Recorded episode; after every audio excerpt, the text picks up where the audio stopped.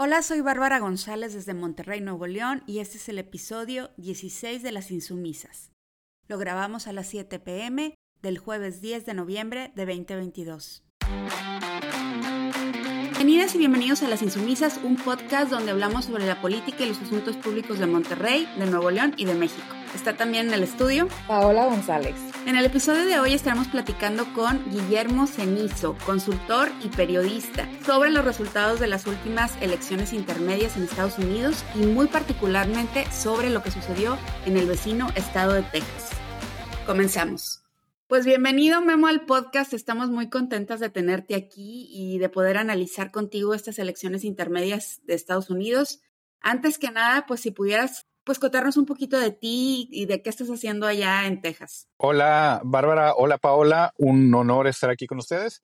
Pues yo soy comunicador, egresado de la UDEM, con algunos estudios de posgrado, tanto en periodismo como en desarrollo organizacional. Y pues vivo a partir de este año en el estado de Texas. Trabajo para eh, la Oficina de Salud Pública Fronteriza como comunicador y colaboro para el periódico El Mundo del centro de Texas, particularmente de Austin, y también tiene una edición en San Antonio. Y pues también me estrené votando en persona en estas elecciones. Toda una experiencia muy distinta a la de México. Bueno, pues esperamos que nos puedas platicar también un poco de, de esa experiencia. Y ya para entrarle al tema, pues hemos estado leyendo estos días pues muchos análisis de lo que pasó en las elecciones en Estados Unidos y para mencionar solo dos de las narrativas que han predominado. La primera, pues que en esta elección no se dio esa red wave que habían anticipado los analistas. Los republicanos, pues todavía pueden ganar el control del Senado y de la Cámara, pero si lo hacen, va a ser por una diferencia mínima y también perdieron gobernaturas. Y la otra narrativa que hemos estado viendo mucho es que parece que Trump ya no tiene segura la próxima candidatura presidencial del Partido Republicano, porque salvo excepciones, como es el caso de JD Vance en Ohio, a sus candidatos, los que al día de hoy siguen negando el resultado de las elecciones presidenciales, pues no les fue bien. Y por otro lado, vemos que alguien que podría pelearle la candidatura a Trump, el gobernador de Florida, Ron DeSantis, sale fortalecido de estas elecciones intermedias. Pero luego hay otras historias en esta elección que se decía, y yo lo leí muchísimo eso, que iba a ser una derrota aplastante para los demócratas y para el presidente Joe Biden, pero no lo fue.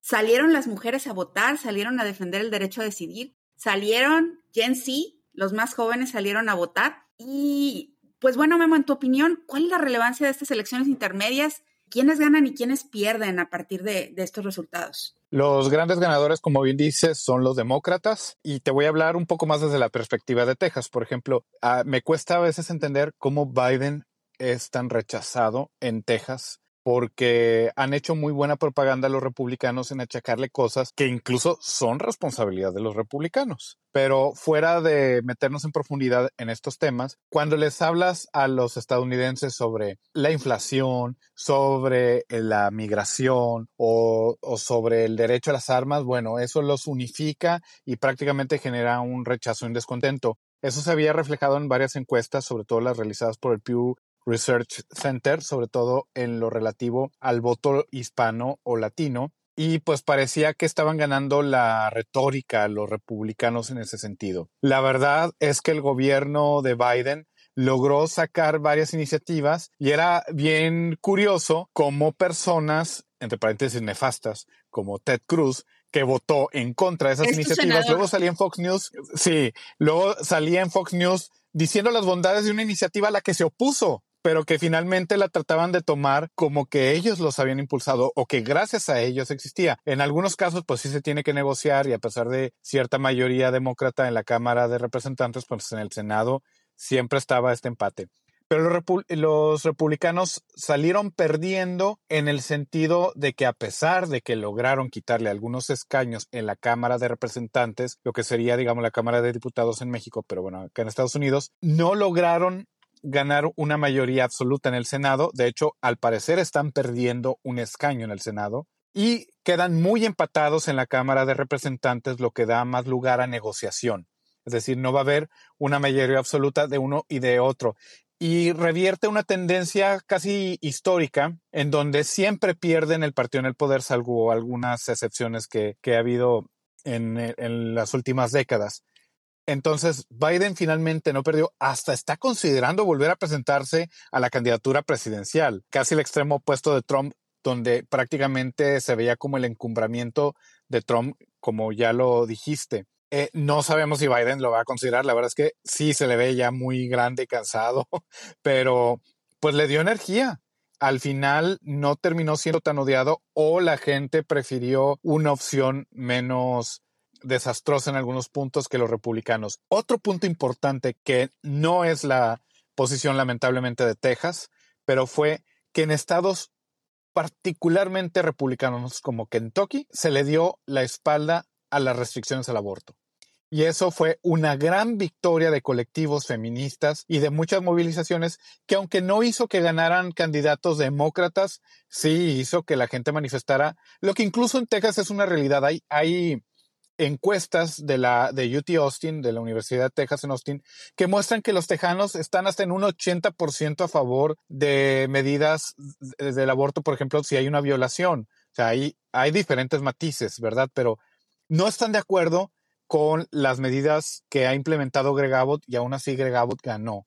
Y Greg Abbott es el artífice de estas medidas anti-aborto en todo Estados Unidos. De hecho, la ley que se pasó en Texas en su momento y fue cuestionada a nivel federal sirvió de calco de copia para que en Oklahoma y en otros estados se impusieran medidas muy restrictivas contra el aborto. Entonces, hubo ese avance. Hubo también estados eh, ganados por los demócratas. Por ejemplo, Arizona está una contienda demasiado cerrada, pero va encabezando una demócrata que además defendió el resultado de las elecciones contra una expresentadora de televisión que sigue cuestionando el resultado de las elecciones.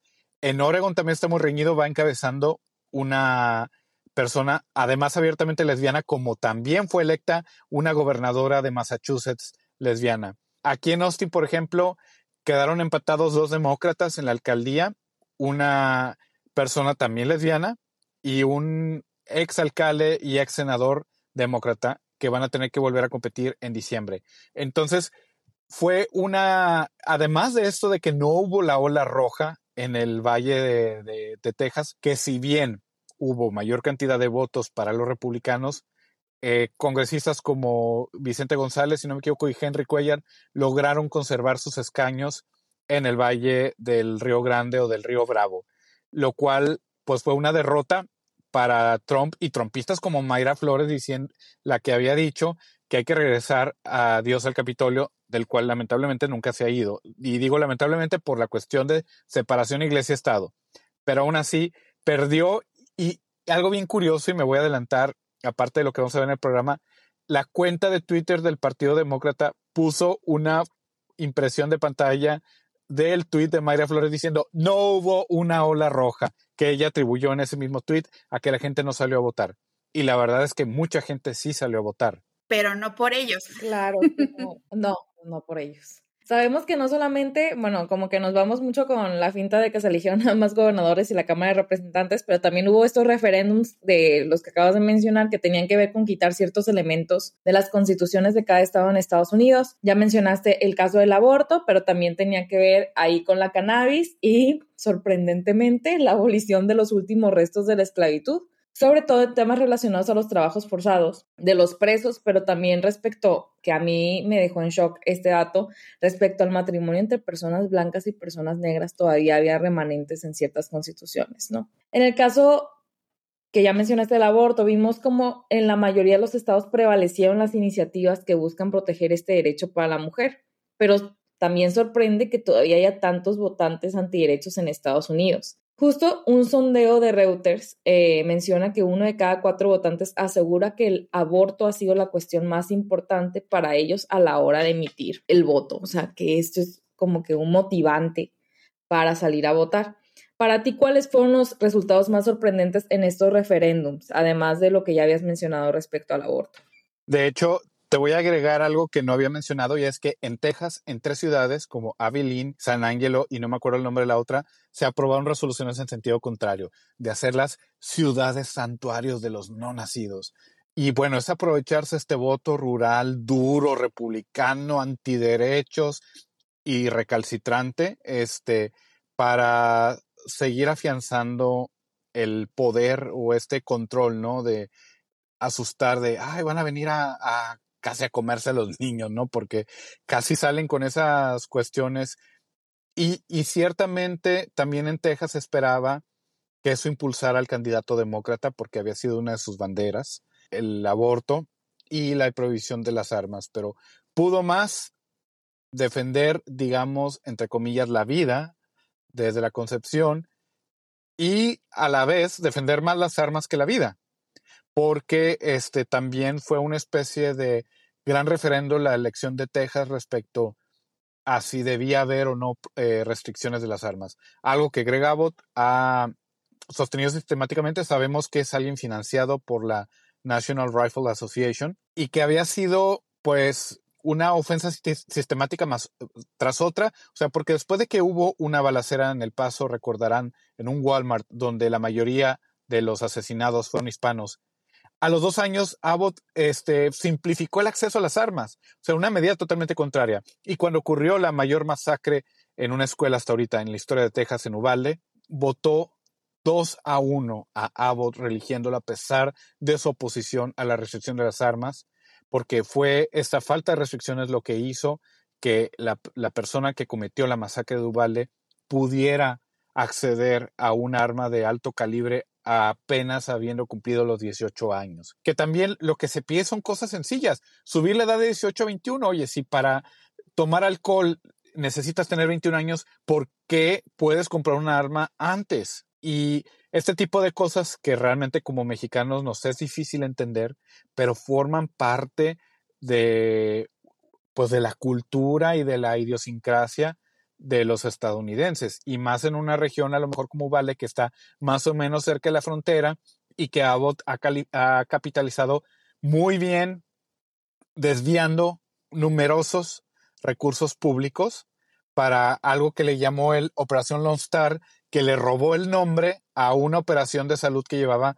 más de 20 años haciéndose.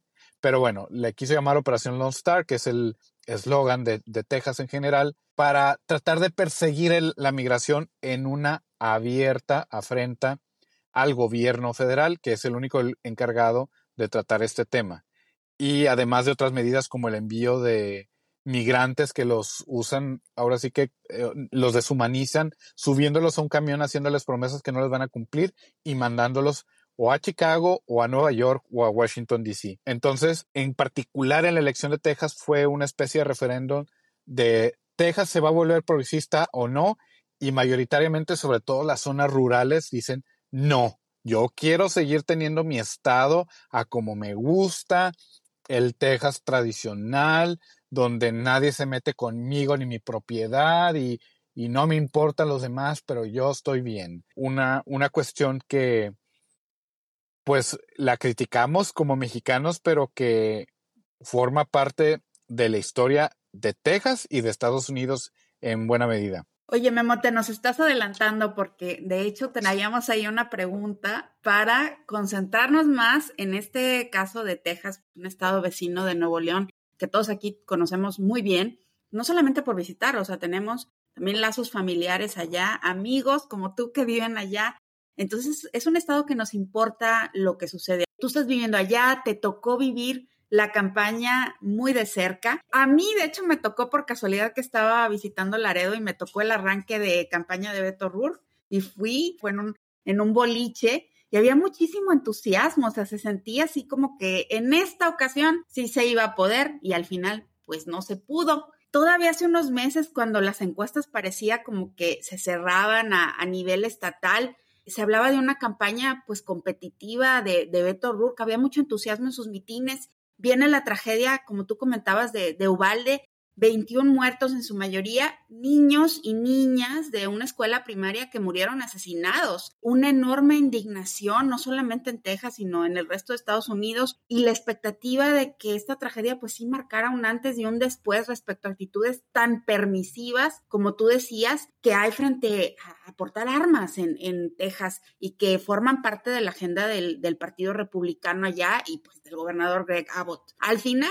Greg Abbott se elige con el 54%, Beto Rourke quizás yo diría el candidato más carismático que han tenido los demócratas en el estado de Texas en décadas, se queda con el 44%. ¿Qué pasó? ¿Por qué no logra despegar esta campaña de Beto O'Rourke? Tú hablabas de esta parte, ¿no? De la identidad tejana, del Texas rural que vota republicano y republicano y no lo sacas de ahí. Pero ¿qué pasa con los latinos, con los jóvenes? O sea, ¿dónde está ese voto? Bueno, ahí hay varias cuestiones que analizar. Una es, y retomo lo que Paola decía, lo de la esclavitud y, y esta situación que todavía no se termina de eliminar. El fin de semana pasado fue el Texas Book Festival, la especie de feria del libro de, de acá de Austin. Me tocó presentar y acudir a la presentación, perdón, y después entrevistar a la autora de un libro llamado The Mexican American Experience in Texas, Citizenship, Segregation and the Struggle for Equality. Este libro, que es una serie de libros que encargó UT a esta antropóloga de origen mexicano, pero originaria de California, sobre la cultura en Texas, y ella analiza pues los mexicoamericanos y documenta cómo hasta pleno siglo XX había un racismo sistemático, no solamente contra los afroamericanos, también contra los mexicanos. Y estamos hablando de la década de los 70 todavía, donde hubo documentación de estas cosas absurdas de que debates que llegaron hasta la Suprema Corte de Texas, que tiene su propia Suprema Corte, de si los eh, hispanos, no importara que fueran blancos, pero ya con que tuvieran origen de español o mexicano, tenían derecho a la ciudadanía. O sea, había ese debate todavía hasta pleno siglo XX. Había cuestiones de eh, leyes que permitían la discriminación y una serie de cosas que incluso eh, tenían que ver con algo tan sensible como la educación pública. Solamente se impartía hasta cuarto grado en ciertas escuelas, las escuelas de los afroamericanos y de las personas de origen hispano. Y estamos hablando apenas hace unas décadas. Entonces, esto hace que las comunidades hispanas no estén acostumbradas a hacer valer sus derechos, porque además les tocan trabajos de menor rango, a pesar de las cuotas de diversidad, y también hay que decir que justo el año pasado la legislatura de Texas aprobó nuevas medidas de restricción para votantes. Se pusieron restricciones en cuanto al voto anticipado por correo, que es el que puede hacer la mayoría de las personas que tienen dos trabajos y no pueden acudir a votar. A pesar de que en Estados Unidos hay una cosa muy curiosa, hay lo que se llama early voting, que es tres semanas antes de la votación, durante dos semanas continuas, la gente puede acudir a votar, en fin de semana o entre semana. Algo impensable en México, que solamente es el mero día de la votación. Y luego ya viene el día de la votación. Entonces, así están dos semanas de votación, luego un fin de semana libre, el lunes, y ya el martes fue la, la votación en general.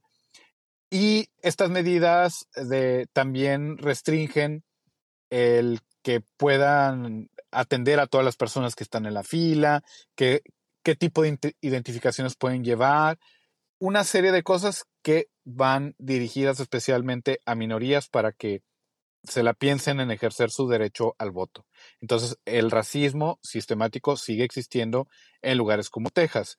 Y hay interpretaciones, esto ya no es tanto basado en datos, sino en una cierta apreciación, sobre todo de mexicanos que viven en Estados Unidos o son mexicoamericanos, que hay muchas, eh, hay muchos mexicanos que por que tienen derecho a votar por tener la ciudadanía, que tratan de parecerse gringos votando por los republicanos, o, o que o, o a lo mejor así son sus, sus filiaciones ideológicas. Yo la verdad no entiendo cómo una persona de origen mexicano, y por ejemplo esta Mayra Flores, que allá había nacido en México incluso, puede tener actitudes trompistas y de desprecio hacia sus mismos conacionales. Eso no es más que el racismo que está todavía impregnado no, o está difícil de que se erradique, no solamente en personas blancas que en su momento han sido aliadas para que los hispanos también tengan sus derechos, sino pues de los mismos latinos que vienen de situaciones más privilegiadas y consideran que, ay, pues no, todo tiene que hacerse legal o este, o, yo no soy lo mismo que los demás y pues se dan este tipo de, de disparidades entre los votantes, lo cual también nos hace ver que no hay una sola comunidad latina o hispana, o sea, hay muchas características que compartimos, pero pues los hay también conservadores y los hay también progresistas y los hay también indiferentes que probablemente no votaron y que pudieron haber hecho una diferencia. Pero aún así creo que lo que, lo que ganó Beto ha sido una de las de los montos de, de, elecciones para los demócratas de las últimas décadas más grandes.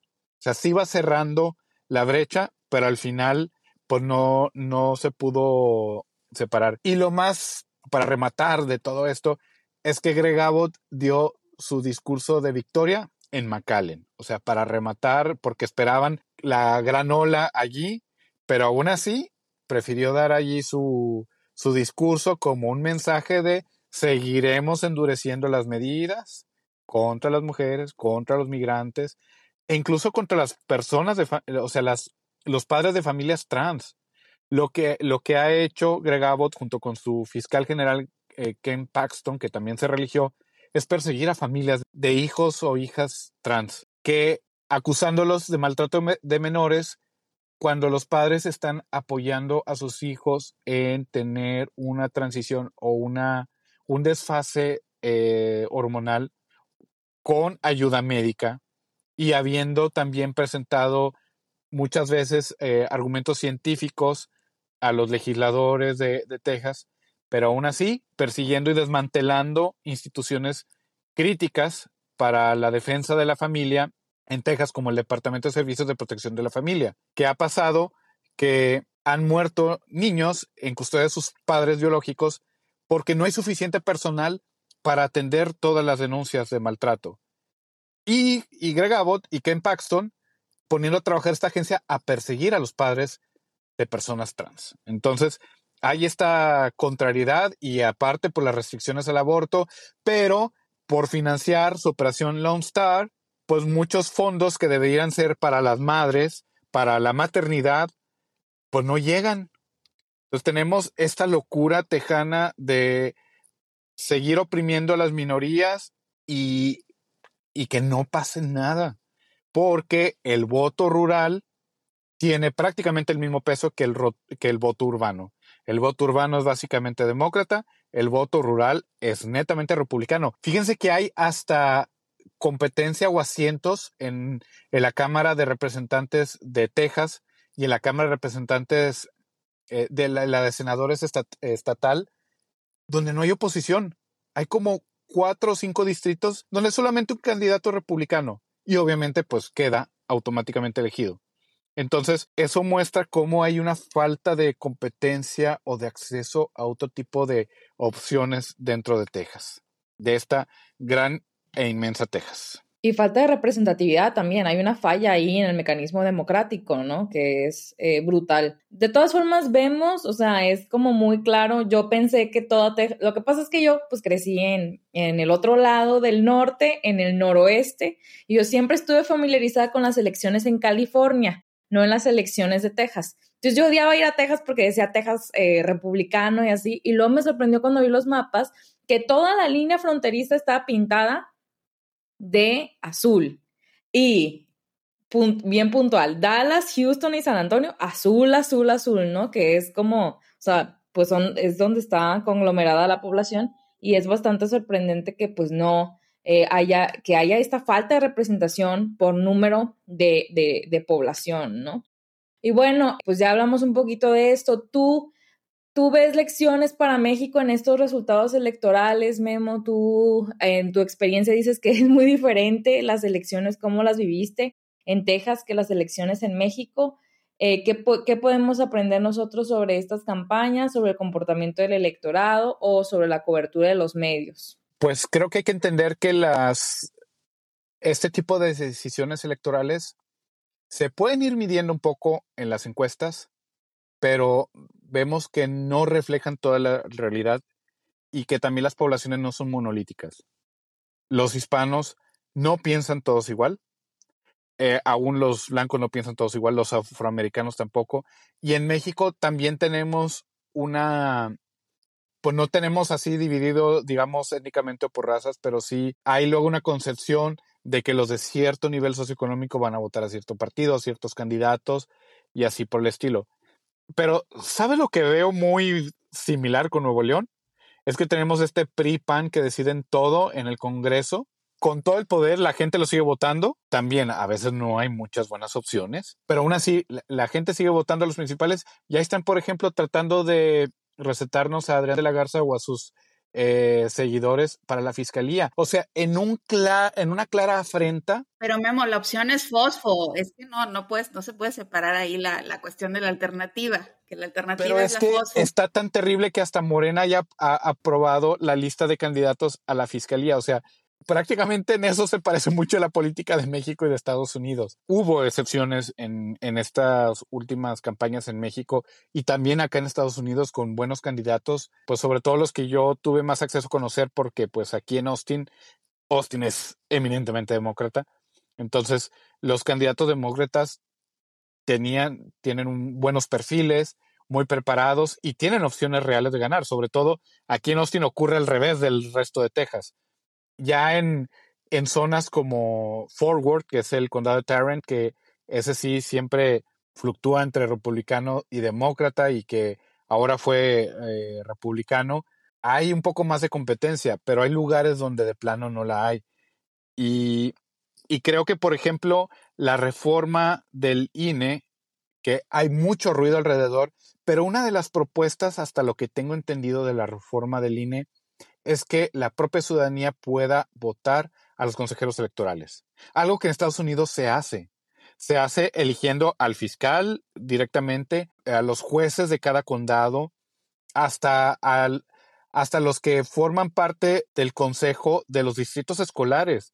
O sea, hay una, de repente tenías en la boleta, y eso es algo bien curioso de acá de Estados Unidos, un montón de opciones que luego dices, ay, yo no sabía de este, ¿por cuál votar? Y hasta te prestaban una guía de un periódico donde venían las opciones, porque votas por el consejo del distrito del Austin Community College, del Austin Independent School District, de una propuesta que te hacen allí de referéndum a favor de un bono billonario, fueron 2.44 miles de millones de dólares para remodelar y garantizar la seguridad de todas las escuelas del distrito escolar de Austin y que se aprobó en mayoría esa es la gran diferencia con México, pero yo, creo que en México se puede aprender de que puede haber mecanismos, por ejemplo, se imprimía la boleta y, y en la máquina hacías ciertas selecciones que luego imprimías, validabas y luego metías a otra urna para contar los votos que pueda hacer la vida más sencilla a los ciudadanos que participan como funcionarios electorales y también a poder elegir más directamente a ciertos funcionarios como los del eh, Poder Judicial. Oye, Memo, pues ya se nos va acabando el tiempo del podcast, pero sí queríamos hacer un ejercicio algo tramposo de, de futureo antes. Y bueno, van dos preguntas así y tú nos dices cómo ves las cosas.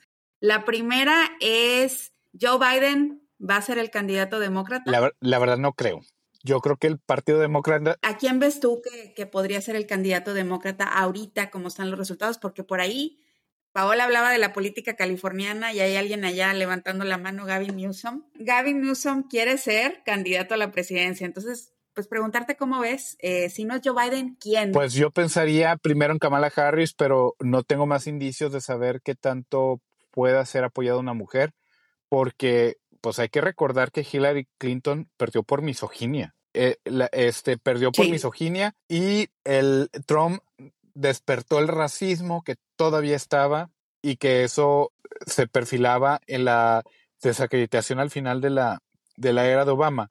Que no es que Obama fuera perfecto, pero al final hizo, tuvo un periodo, una presidencia muy similar a la de cualquier presidente demócrata o republicano pero hubo una desaprobación porque se liberó el racismo que había sido políticamente condenado. Entonces, pues Kamala tiene dos características, es mujer y además pues tiene un origen étnico distinto al anglosajón.